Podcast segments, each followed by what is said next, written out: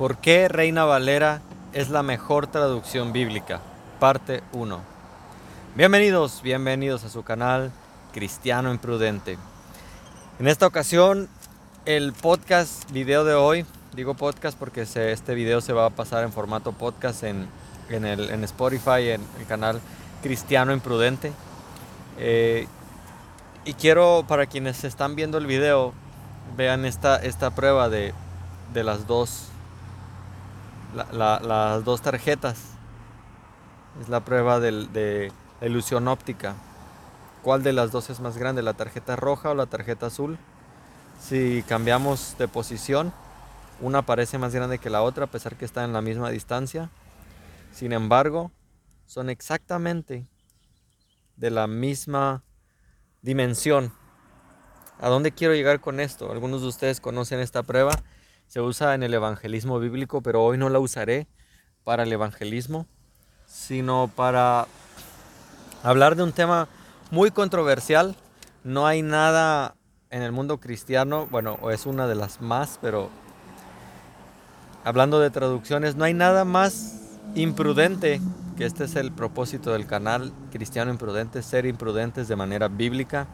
Y, y no hay nada más imprudente en este tiempo que estamos viviendo que defender Reina Valera.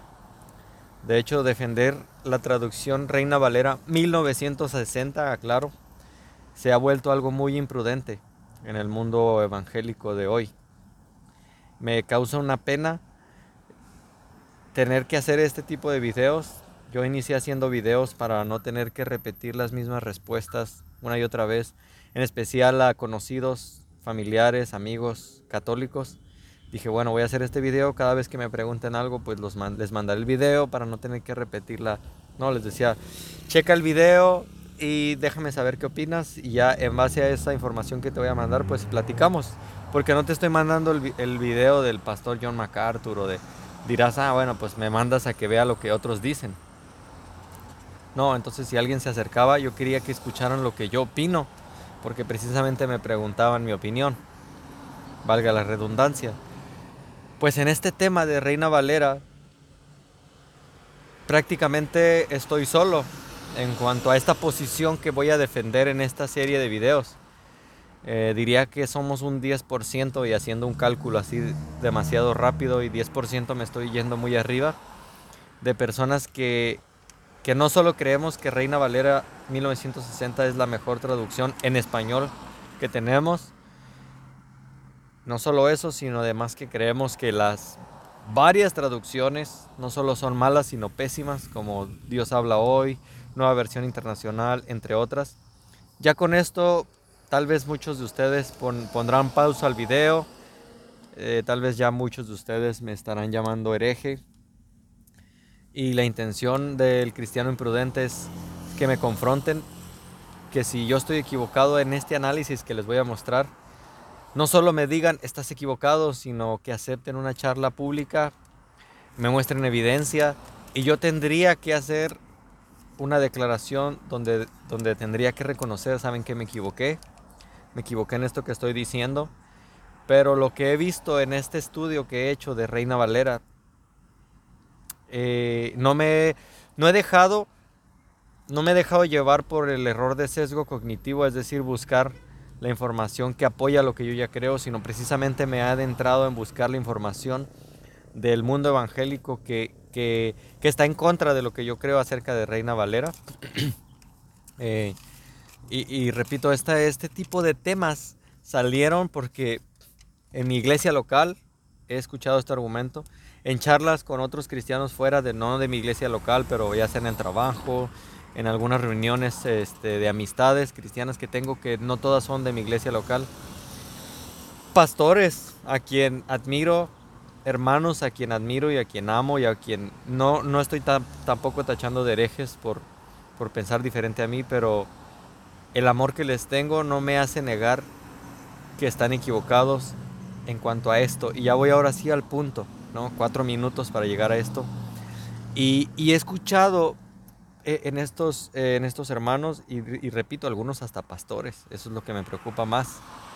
Digo, hay hermanos que, que se dedican a un... No es, nunca han estudiado en un instituto bíblico, lo cual no, no estoy demeritando ni estoy diciendo que, que por eso su, su, opinión no vale, pero digo, han, han, escuchado prédicas en YouTube, han leído algunos libros y, y, ya basado en eso, se han creído el cuento que Reina Valera tiene errores y he escuchado eh, afirmaciones gratuitas como las siguientes, ¿no? Este, pues, no, estás, estás desactualizado, Reina Valera tiene errores. No, mira, mejor esta traducción. Resulta que encontraron unos textos más antiguos que confirman que, Reina Valera tiene versículos agregados, eh, que tiene errores. Y mi tesis en esta serie de videos es defender la traducción Reina Valera para no solo demostrar que es la mejor traducción en español, repito, traducción en español, sino además demostrar que las otras traducciones son de las más adulteradas que hay. Ahora, adelanto algo, no estoy diciendo que debemos tirar a la basura o quemar esas traducciones, ¿no? Lo cual sería algo hasta satánico, eh, inquisitivo, decir que debes quemar la traducción Dios habla hoy, la nueva versión internacional. Yo sería el primero que caería en esa contradicción porque yo tengo esas traducciones en mi casa, tengo todas. De hecho, hay un video donde le, muestro una fila de traducciones a, un testigo de Jehová para demostrarle que su Biblia está equivocada. Este testigo de Jehová se cae para atrás y dice, espérame, nunca había visto eso. Pues después ya decide no continuar con nuestra, nuestro estudio por, de manera... Él tendrá sus motivos, ¿no? Pero yo no estoy diciendo que tiremos esas traducciones, pero sí que tengamos mucho cuidado. Porque esas traducciones han empezado a atacar la deidad de Jesús, la salvación por gracia, la sangre de Jesús, entre muchos otros pasajes claves que han removido y que han adulterado y que han cambiado con la excusa de hacerlo más entendible al pueblo. Y lo voy a desglosar punto por punto. También voy a hacer una crítica textual y una comparación de las traducciones.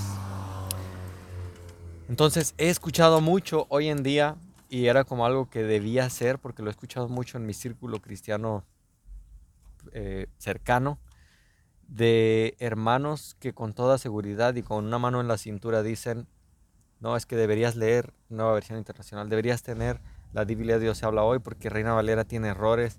Eh, no, es que eso ya se comprobó, que Reina Valera tiene versículos de más y digo, wow, ¿dónde investigaste eso? Y resulta que la mayoría de estos hermanos no ha hecho una investigación propia. Mi intención no es que me creas a mí, mi intención es que vayas y hagas tu propia investigación y veas si lo que te estoy diciendo acerca de esta evidencia es cierto o no. Eh, porque la mayoría de los que atacan Reina Valera, porque eso es, eh, por más que se quiera decir que no están atacando Reina Valera, es un ataque a Reina Valera a esa traducción. Y, ese ataque viene desde fuera, viene desde dentro, perdón, es lo peor. Yo no me admiraría que un testigo de Jehová dijera lo que dice un evangélico acerca de Reina Valera. Yo no me admiraría porque los testigos de Jehová sabemos la doctrina que tienen, sabemos que ellos necesitan que, que esté así de adulterado el texto para apoyar muchas de sus doctrinas. Lo que sí me admiro es ver pastores, escuchar pastores, hermanos que tienen años en el Evangelio, haber caído en esa mentira también. El texto sinaítico y vaticano, en el que está basada la traducción del Nuevo Mundo de los Testigos de Jehová, paradójicamente son los mismos dos textos corruptos, aunque muchos los quieran defender. Son los dos mismos textos corruptos de la mayoría de las nuevas traducciones. Dios habla hoy, nueva versión internacional, todas las traducciones católicas, este, latinoamericana, Jerusalén, etc. Esas son sus textos base, mientras que Reina Valera es el texto receptus. Ya hablaré más a fondo de esto, pero quiero dejar en claro esto, que hay un ataque muy fuerte que se presenta hoy en día contra la traducción Reina Valera y ha sido un cambio gradual han ido quitando versículos en estas nuevas traducciones y ha sido gradualmente, ¿no? Eh, Reina Valera, ya sea desde qué punto lo quieras ver, yo obviamente lo veo desde el punto de que a las traducciones nuevas les hacen falta versículos. Las personas dicen, Reina Valera tiene versículos de más. Yo hasta ahorita he contado 50 versículos que o están removidos o están completamente adulterados, porque aunque están ahí, no dicen lo que el texto quiere decir.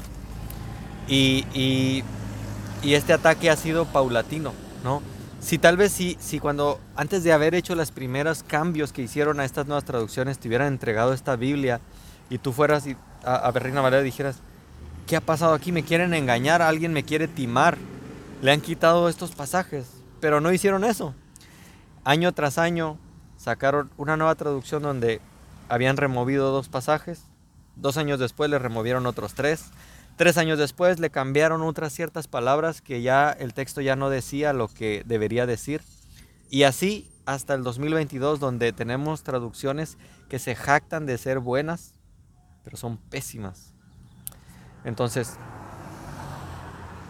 la mayoría que afirma esto, que hace estas afirmaciones gratuitas, como yo las llamo, o sea, son afirmaciones gratuitas porque no ofrecen nada para sustentarlas.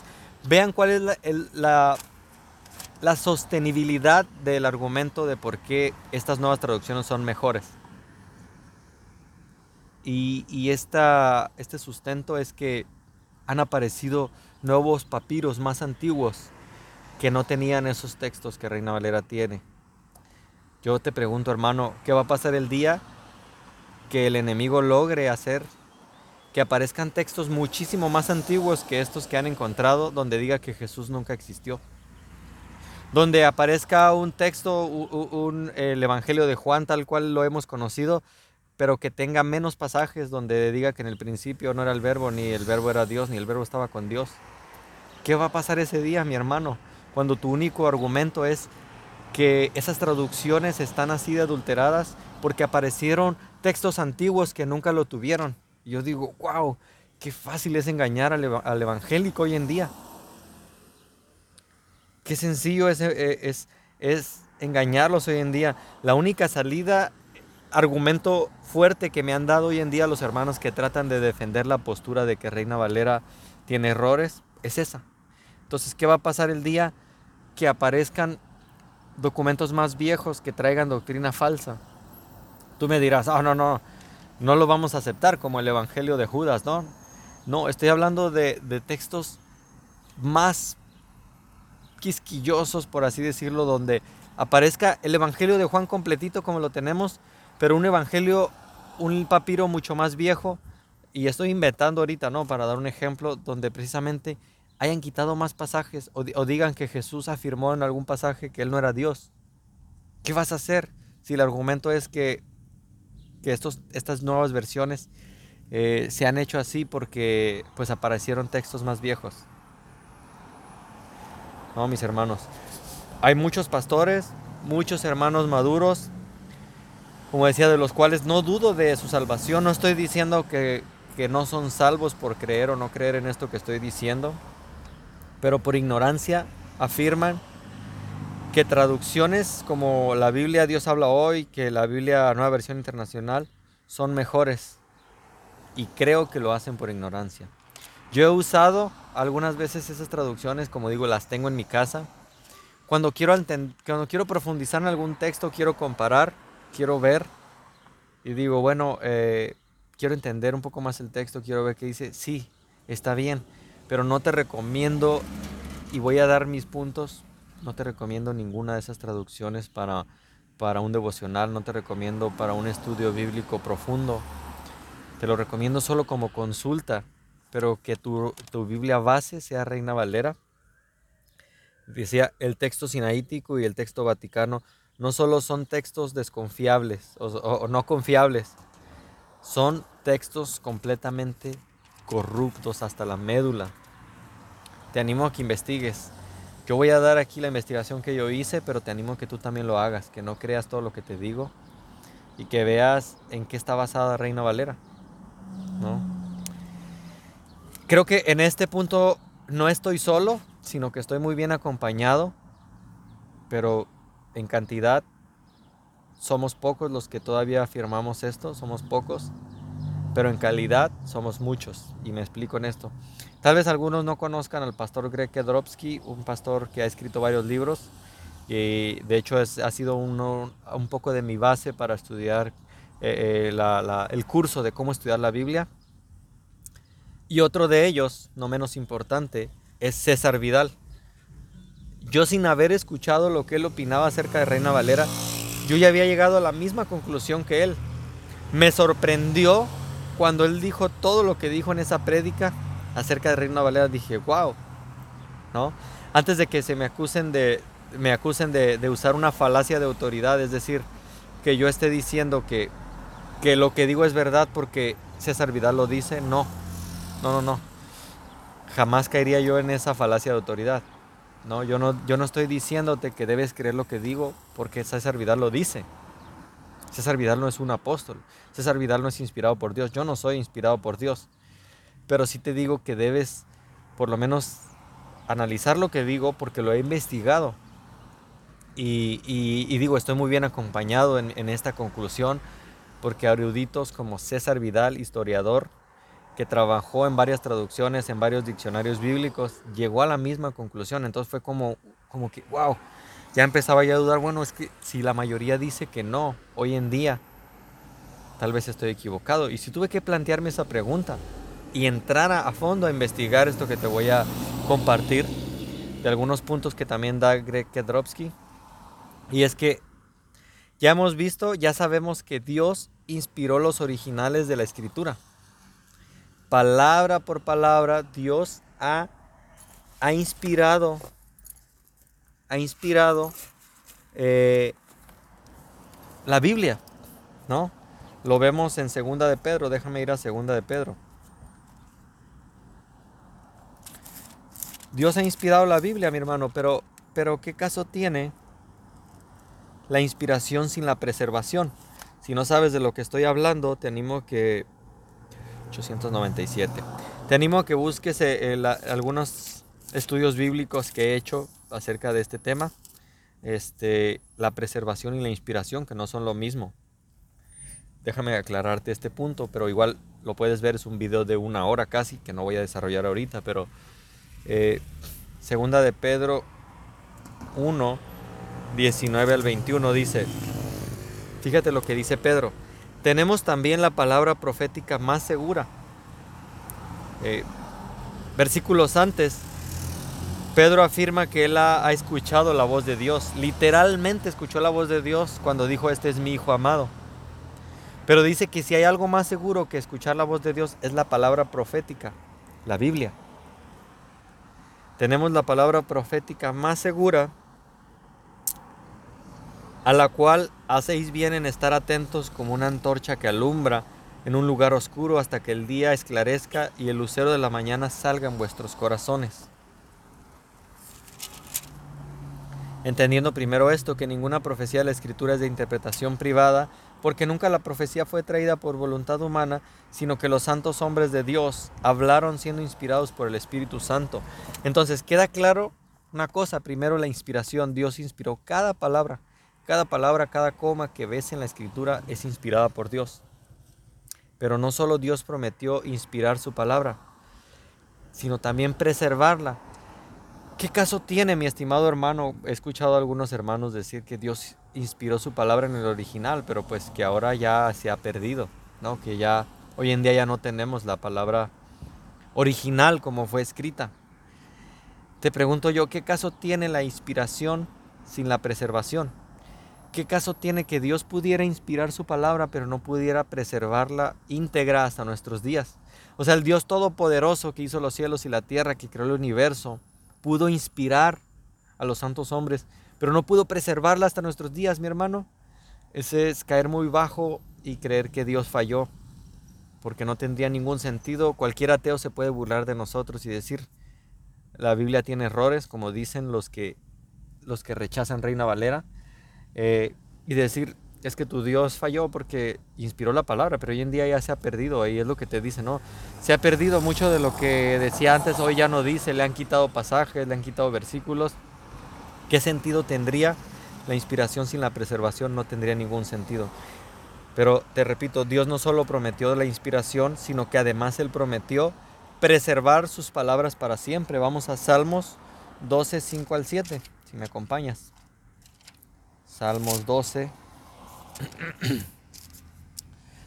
5 al 7. Por la opresión de los pobres, por el gemido de los menesterosos.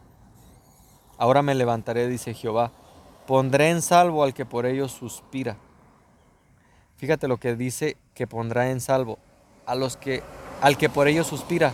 Las palabras de Jehová son limpias como plata refinada, como yo, horno de, de tierra, purificada siete veces. Tú Jehová ve que va a guardar tú Jehová los guardarás, dice en plural.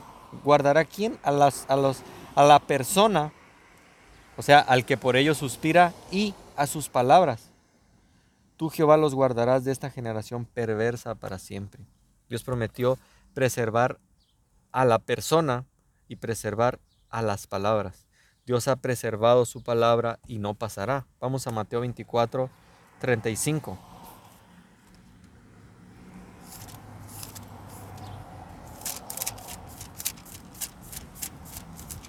Y este ataque que, se está haciendo con Reina Valera está acabando con la doctrina básica.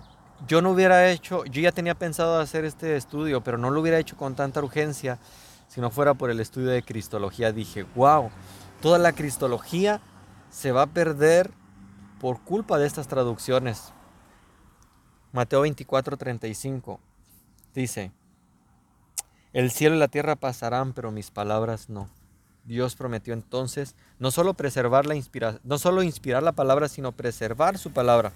Entonces las palabras inspiradas y preservadas de Dios forman lo que hoy conocemos como escritura. El conjunto del Antiguo Testamento y el Nuevo Testamento que vemos en Lucas, Lucas 24, 45. No pretendía hacer esta introducción tan larga, voy a tratar de ser breve. Lucas 24, 44 al 45 dice, y les dijo, estas son las palabras que os hablé, aún estando con vosotros, que era necesario que se cumpliese todo lo que está escrito en mí, en la ley de Moisés, o sea, el Pentateuco, disculpen por el ruido, en los profetas, todos los profetas menores y mayores, eh, y perdón, no he comido y entonces ya mi sistema está pidiéndome que coma. Ah, y en los salmos.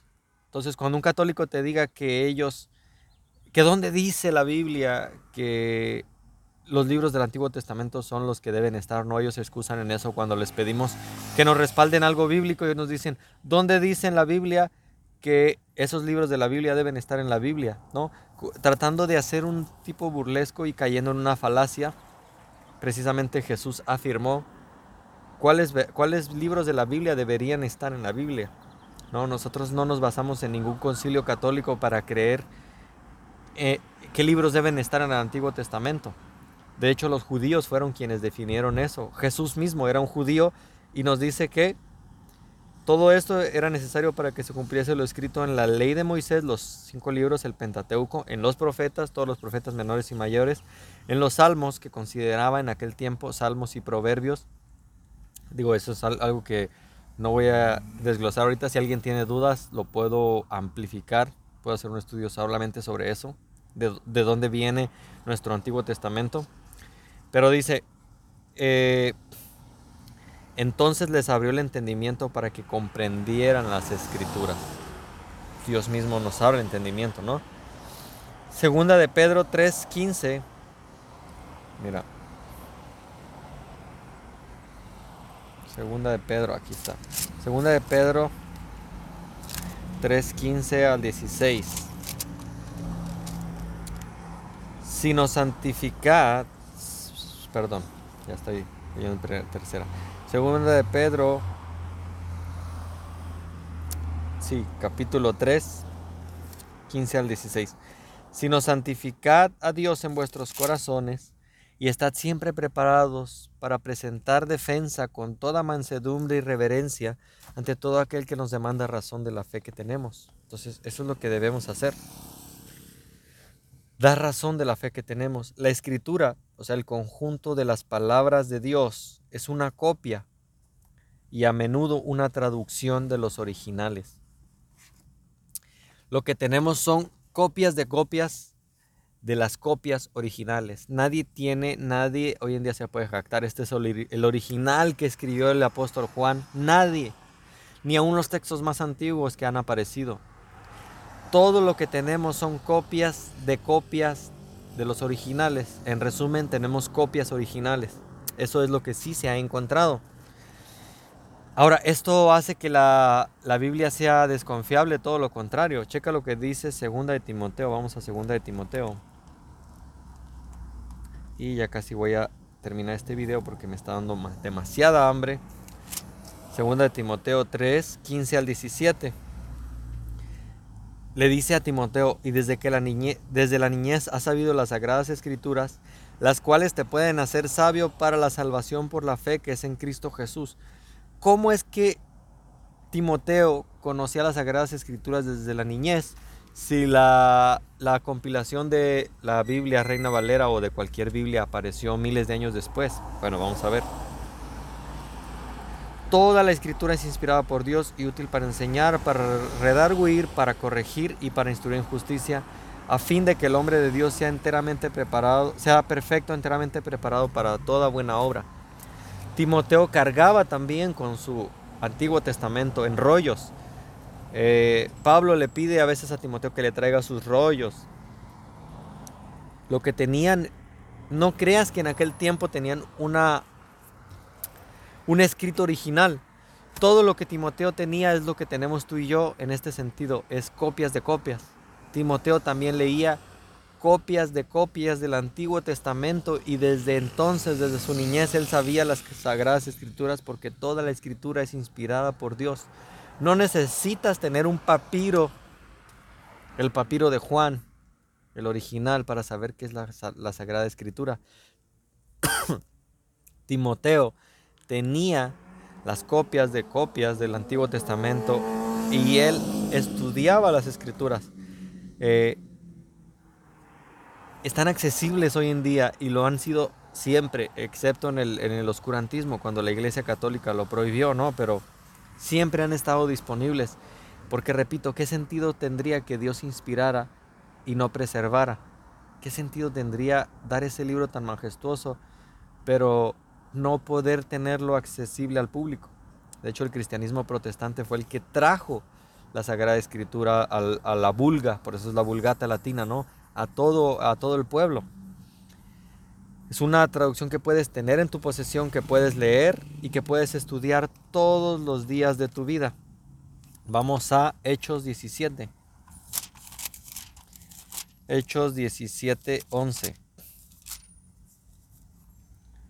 Dice, y estos eran más nobles que los que estaban en Tesalónica porque pues recibieron la palabra con toda solicitud, escudriñando cada día las escrituras para ver si estas cosas eran así. A Pablo jamás le ofendió que, su, que se cuestionara su enseñanza. Lo que sí estaría mal es que se, se cuestionara de manera antibíblica, pero dice Pablo que los de Berea eran más nobles porque escudriñaban cada día para ver si lo que Pablo decía era bíblico.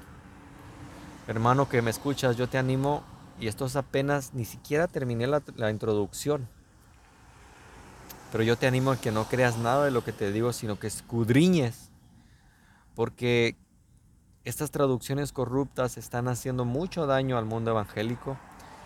Eh, no por nada Reina Valera sigue siendo la Biblia más impresa, no por nada Reina Valera sigue siendo la Biblia más usada, pero han engañado al pueblo evangélico haciéndole creer que ha llegado una nueva traducción, como lo hacen los testigos de Jehová. Y esto ha hecho el mundo evangélico. He visto iglesias completas comprando las nuevas traducciones y usándolas. Yo solo te puedo decir, ten cuidado con esas traducciones porque atacan directamente la sangre de Cristo, la salvación, la deidad de Jesús, entre otras doctrinas básicas del cristianismo, que algunos cristianos no las ven porque es un versículo por aquí, otro versículo por allá, pero que en su conjunto hacen demasiado daño. Te animo a que estudies, que seas como los de Berea, que veas diligentemente, porque vamos a ir versículo por versículo de estos, estos textos adulterados que han traído estas nuevas traducciones a desglosar y ver verdaderamente Si Reina Valera, como dicen algunos, tiene errores, o más bien estas nuevas traducciones hechas por eruditos, más bien han traído más desconsuelo al mundo evangélico. Eh, tengo que ser parcial en esto, ¿no? Eh, por ejemplo, la Biblia de la Reforma, yo si hubiera sabido, y de hecho no la compré, no, eh, mi hermano me bendijo y me dio este regalo, el cual amo, que todavía leo. Esto es lo que quiero aclarar, no estoy diciendo que hay que tirarla. La, traducción, la Biblia de la Reforma tiene, oh, es majestuosa en los artículos que tiene, en la compilación de, de investigaciones que hicieron, es invaluable. Pero en la traducción que eligieron para esa Biblia, para mí es pésima. Y, digo, voy a sonar muy... Tal vez estoy solo en esto porque quienes trabajaron en ellas fueron muchos pastores que admiro, pero creo que se equivocaron en usar esa traducción. De hecho, yo, si digamos yo lo hubiera decidido comprar y yo hubiera sabido que, eh, que usaron esa traducción, yo no lo hubiera comprado.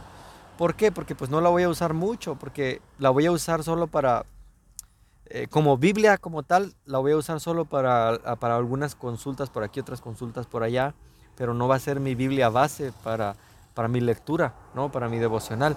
Tiene artículos muy buenos en la misma Biblia que, que, alguna vez voy a hacer algún video de ellos porque tiene muy hechos artículos muy buenos, explicaciones, concilios. Está cargada de teología en los artículos que tiene, pero como Biblia creo que y creo que para mí fue un error que hayan metido en una, que es, en una Biblia que se llama Biblia de, la Reforma, hayan usado la traducción que usaron y no Reina Valera. Porque Reina, de la, Reina, Valera, Reina Valera perdón, tiene mucho más peso protestante, mucho más peso de la Reforma que esta traducción que usaron. Pero bueno, eh, hasta aquí mi, ni siquiera he terminado la traducción, la, introducción, perdón. Ya el hambre me está, me está mareando. es broma. Eh, pero ni siquiera he terminado la introducción. Te animo por favor a que no me creas nada. De hecho, de hecho enriquecería este estudio. Esta es la primera parte, pero lo enriquecería mucho si en tus comentarios me pudieras decir qué de lo que he dicho hasta ahorita es mentira, qué error he cometido. Y que si aceptas pudiéramos hacer un podcast juntos, pudiéramos hacer un video juntos, platicando hasta lo que he visto hasta este momento acerca de esta traducción, que para mí, como decía, es muy importante y que ojalá que en tu iglesia local sigan usando Reina Valera. Después vamos a ver por qué. Te vas a caer para atrás cuando te enseñe las herejías, porque así lo voy a llamar, las herejías que han venido a plantear estas nuevas traducciones. Dios te bendiga, cristiano imprudente, y gracias por escuchar y compartir este podcast.